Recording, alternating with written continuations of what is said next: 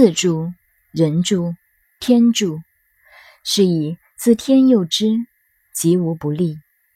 这是中国文化与西方文化不同的地方。中国文化根本没有迷信，中国人是说人助天助要靠自己。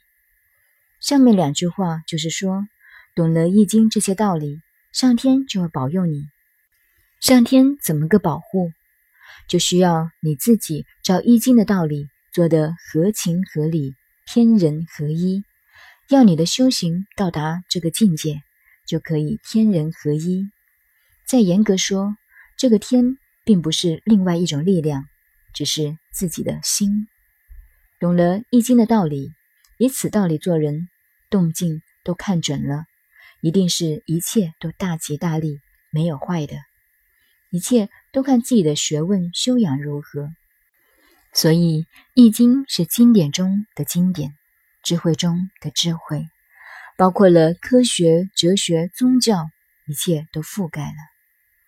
以上是第二章，下面继续第三章。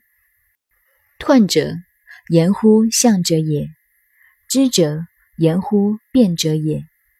读这本《周易》，有三项要注意。外国人，尤其日本人研究易经，专门拿动物来研究，龙啊、马呀、象呀，在这些上面绕圈子。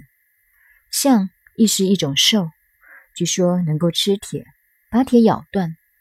易经每卦下面有一个象曰，就是断语的意思。这里是说断词是用来解说现象的，换句话说。断词是根据某一现象下的定论。